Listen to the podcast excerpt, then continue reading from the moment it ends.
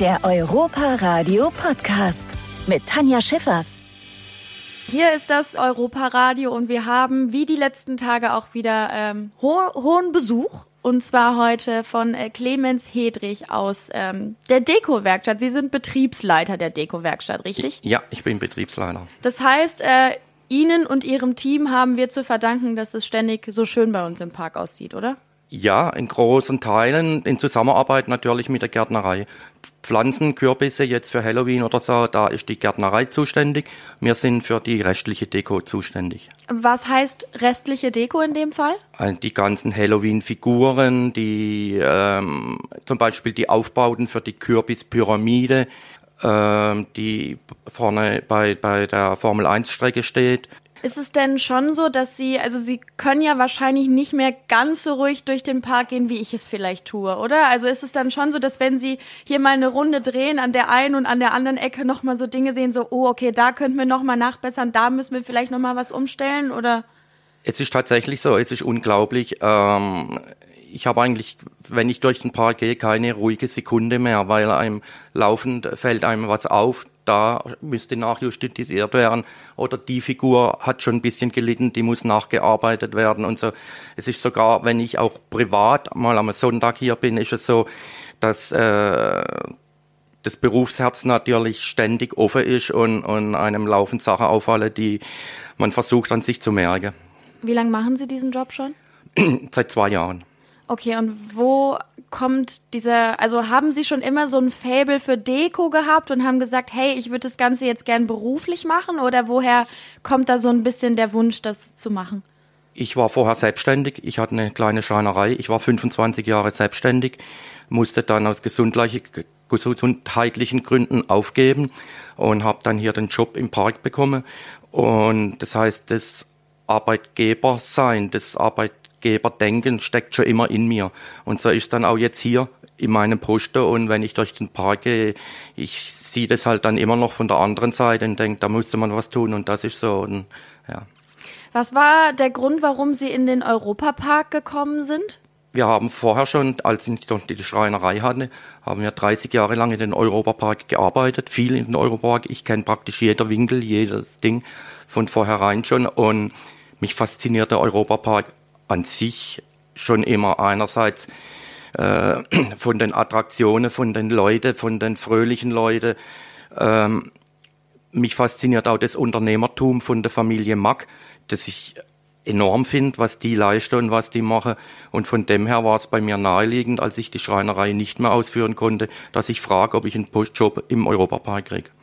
Das heißt, Sie haben ja wahrscheinlich auch in der Zeit, als Sie selbstständig waren, viel gesehen, vielleicht auch unter anderem andere Freizeitparks vielleicht auch oder ähnliche Unternehmen, die halt auch ähm, ja in diesem Gewerbe tätig sind. Was würden Sie sagen, macht vielleicht auch den Europapark und die ganze Aufmachung hier rund um Dekoration und Gärtnerei, was, was macht das hier so besonders? Es macht es besonders, dass praktisch in allen Bereichen versucht wird, 100 Prozent zu geben.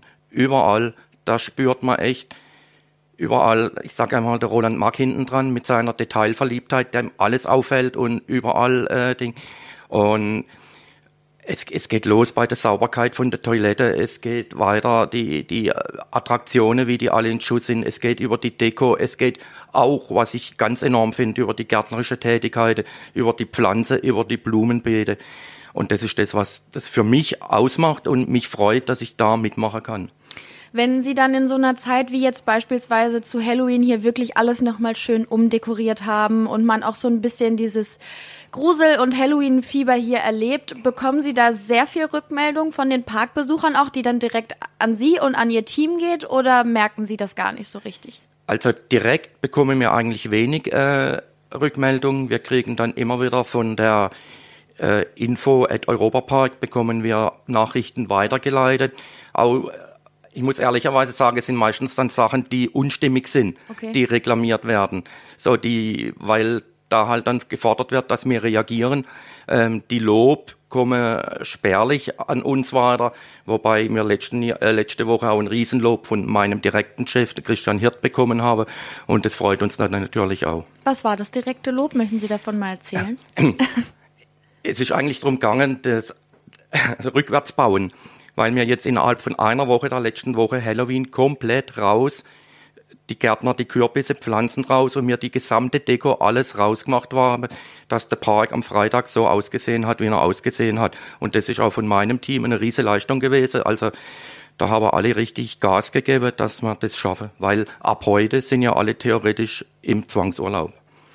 Und ähm, wie ist das? Wann arbeiten Sie normalerweise? Ist es dann während des Parkbetriebes, dass Sie und Ihr Team dann hier durchhuschen und die Parkbesucher kriegen es gar nicht so richtig mit, weil sie halt geflasht von allem sind, was hier sonst noch so abgeht? Oder ist es eher so, okay, der Europapark macht abends seine Schotten dicht und dann fangen Sie an zu arbeiten? Es ist eher umgekehrt. Wir fangen jeden Morgen um 6 Uhr an hm. mitzuarbeiten und sind dann 9 Uhr bis der Park theoretisch aufmacht, sind wir voll im Park, auch mit unseren großen Geräten und so zugange.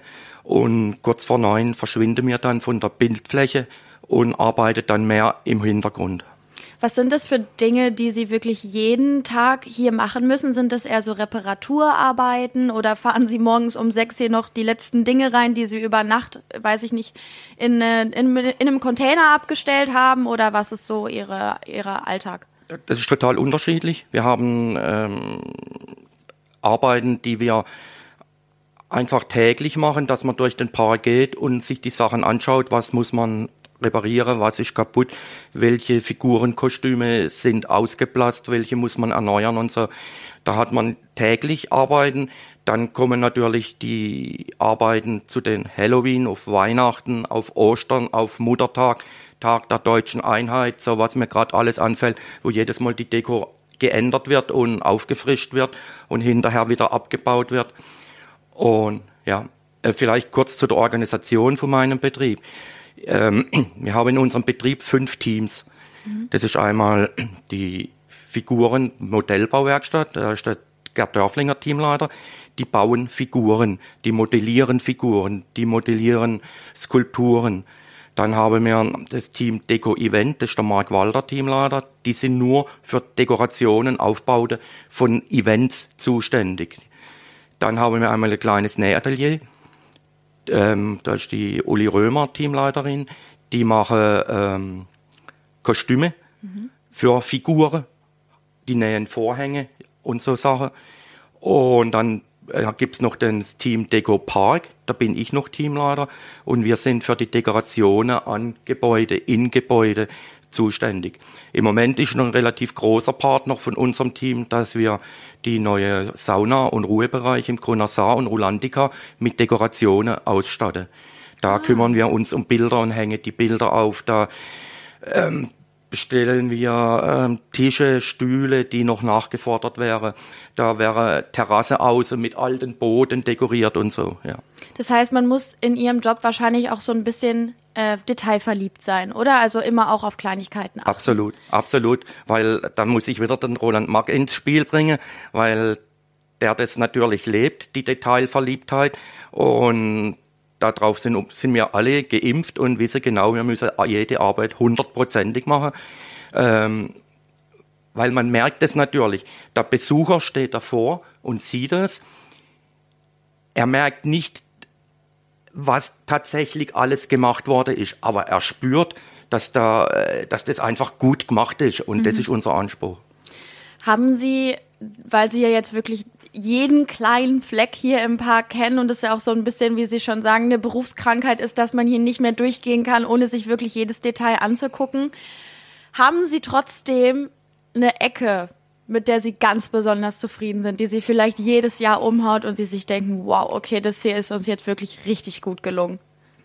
Es geht dieses Jahr war wirklich die, das Highlight für mich, waren die zwei Blumenbeete. Ein Blumenbeet vom Seerestaurant und ein Blumenbeet in Holland, mhm. wo die ähm, umdekoriert wurde oder umgepflanzt wurde auf Herbst.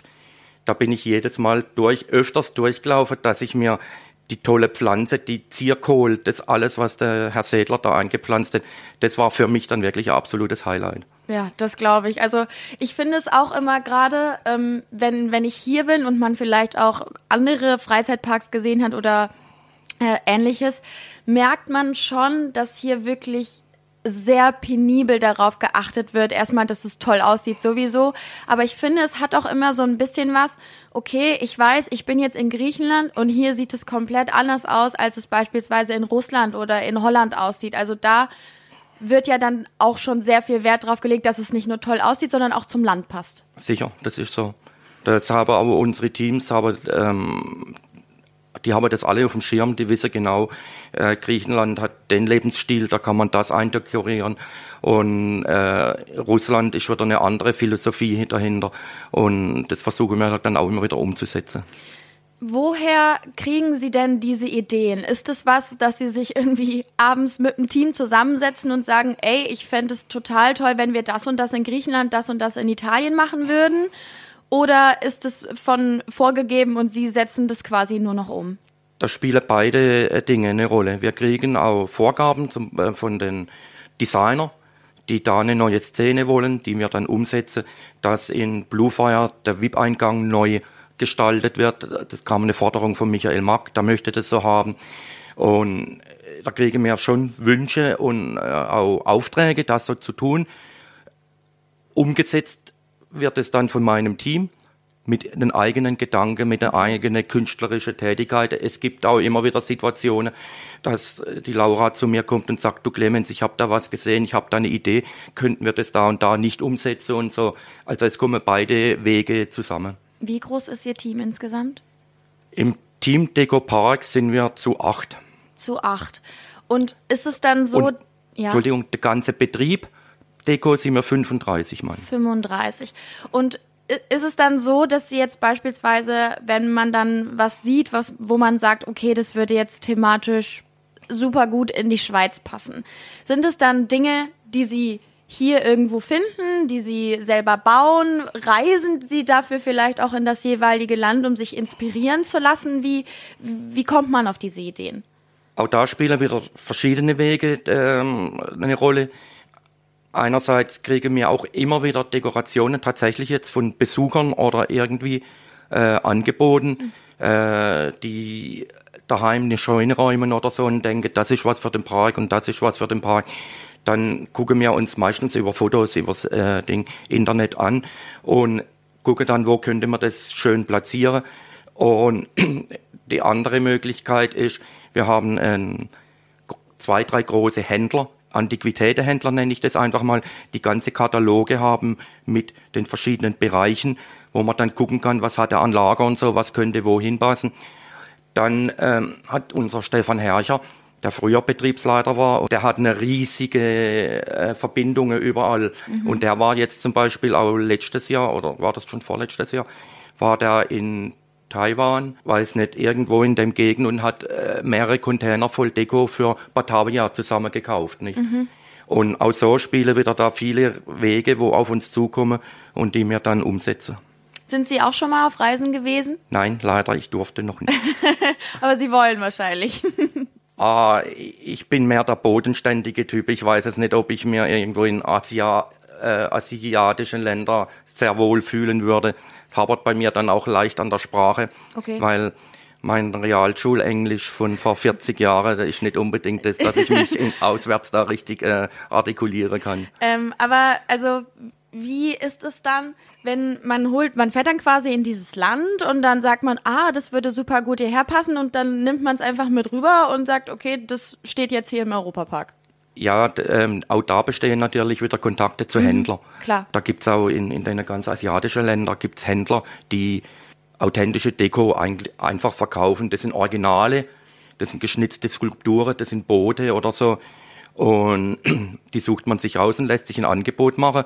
Da spielt natürlich auch der Preis immer wieder eine Rolle. Mhm. Und wenn das passt, wird es eingekauft und wird dann verschifft und kommt dann sechs, acht Wochen später bei uns an. Okay, aber dann ist es ja wahrscheinlich manchmal sogar schnelllebiger, sag ich mal, wenn uns jetzt jemand schreibt und sagt, hey, ich habe das und das noch in meiner Scheune, ihr könnt es haben. Können Sie sich noch an was erinnern, was jetzt wirklich hier einen festen Bestandteil im Park gefunden hat, was tatsächlich mal von einem Besucher gewesen ist? Wir hatten witzigerweise letztes Jahr hatten wir ein Angebot für einen 100 Jahre alten Leichenwagen oh. aus der Schweiz von einem Friedhofsgärtner Und der Leichenwagen, der war ähm, gerichtet, für, dass er mit Pferde gezogen wird. Und der stand schon seit Jahrzehnten bei ihnen in der Garage. Mhm. Und er hat ihn im Räuberpark angeboten. Wenn ich mich richtig erinnere, hat er nicht einmal was gekostet. Er hat nur gesagt, wir müssen den Transport tragen. Und der ist jetzt halt jedes Mal bei uns jetzt in äh, Traumatika, Traumatika, eindekoriert mhm. oder jetzt auch auf Halloween.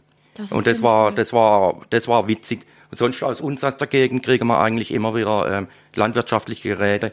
Was für uns immer tolle Sachen sind, sind die alten Speicherräder, weil die dekomieren wir ein, aber die sind aus Holz. Das heißt, da haben wir immer wieder Verlust. Wenn die drei, vier, fünf Jahre draußen im Wetter stehen, gehen die uns kaputt. Und von dem her sind wir da immer froh, wenn wir wieder mhm. Nachschub bekommen.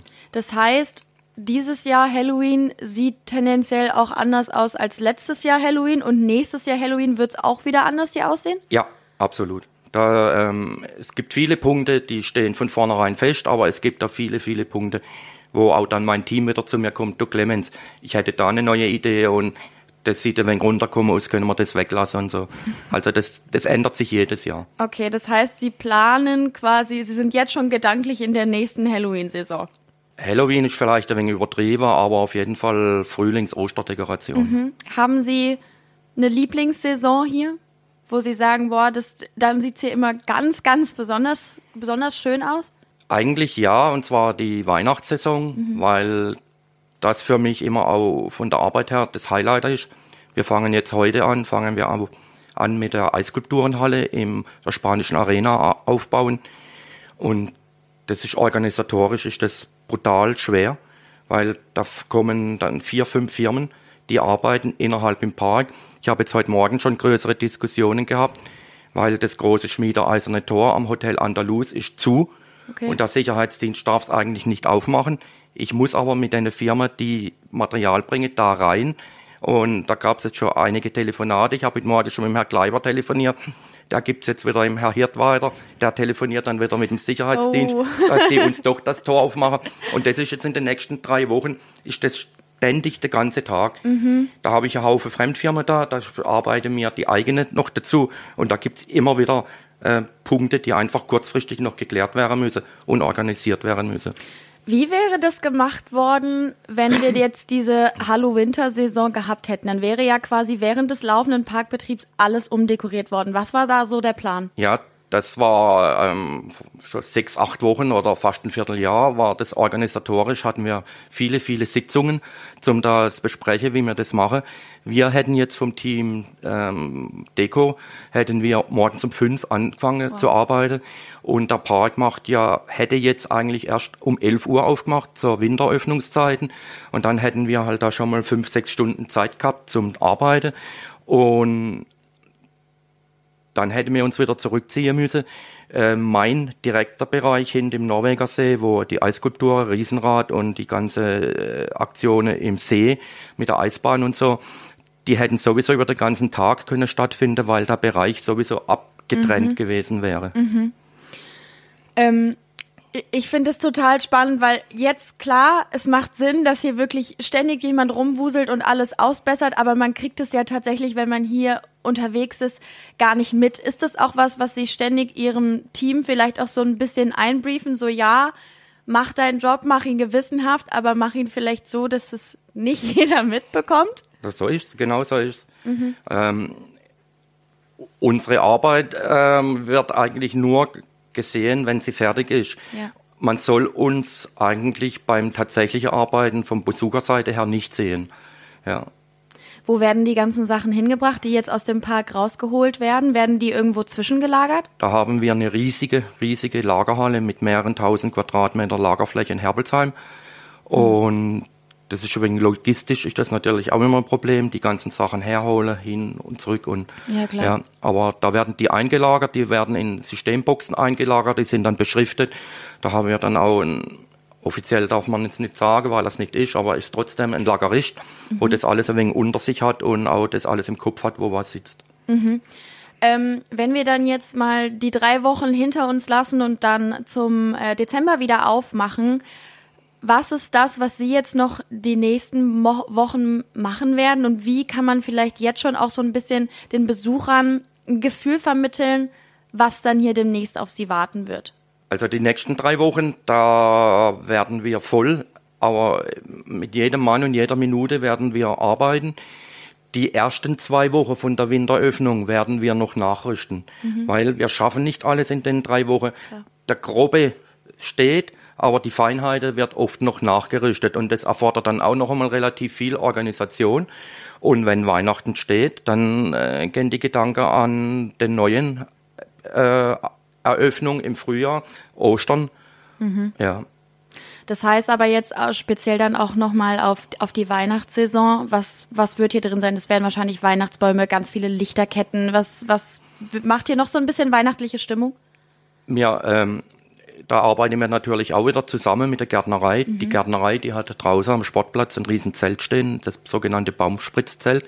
Da werden schon seit Wochen werden die Bäume weiß gespritzt, dass sie beschneit. Also, und da reden wir von, ich weiß es nicht genau, aber da reden wir von mehrere tausend Bäume. Mhm. Ja, da werden nicht alle bespritzt, aber viele werden bespritzt. Und die Lichterketten kommen dran, dann müssen die Elektriker dazu arbeiten, weil die die Lichterkette alle anschließen. Und wir sind dann, äh, dann kommen die winterliche Kutschen wieder raus, dann wird die Kürbispyramide, die im Moment leer ist, wird dann mit Geschenken dekoriert Schön. und das wird sie aus der Kürbispyramide, wird die Geschenkpyramide. Dann wird nebendran vor, am Luxemburger Platz ein riesen künstlicher Baum aufgebaut, der aber super aussieht, auch ganz viel Lichterkette. Und ja, das sind so die größeren Aktionen, die bevorstehen also ich habe schon rausgehört, die nächsten Wochen werden auf jeden Fall nochmal anstrengend, aber nichtsdestotrotz freut man sich doch, wenn dann wieder Leben im Park ist hier. Aber oder? sicher, aber sicher. Die, die, die Zeit jetzt und die Zeit dann im Frühjahr, wenn der Park zu hat, ähm, die sind für uns genauso spannend und eher noch arbeitsreicher, wie wenn der Park normal läuft. Mhm. Aber ich glaube, die Leute werden es ihnen danken, sonst würden sie ja auch nicht mehr wiederkommen. Ne? Also es muss ja schön aussehen, sonst wird keiner mehr in den Europapark Genau so ist es, das ist auch unser Anspruch. ja, okay. Vielen, vielen Dank, Hedrich, dass Sie heute Morgen schon bei mir gewesen sind äh, und wir jetzt ja einen kleinen Einblick bekommen haben, wie man den Europapark hier dekoriert, mit wie viel Liebe man hier ins Detail geht. Und ich würde sagen, ich wünsche jetzt einfach schon mal gutes Durchhalten für die nächsten Tage und Wochen und dann freuen wir uns jetzt einfach schon mal gemeinsam, wenn es dann ab Dezember hier wieder losgeht und wir die Besucher zu uns in den wunderschönen Park holen können, weil gerade genießen wir den ja irgendwie alleine, ja, leider. Ganz sicher. Und äh, da fällt mir dann doch auch wieder das Motto vom Roland Mark, dass er immer wieder sagt, Zeit gemeinsam erleben. Und das ist dann auch unser Motto und dafür arbeiten wir hin. Ja, absolut. Vielen, vielen Dank, dass Sie da waren. Gern geschehen.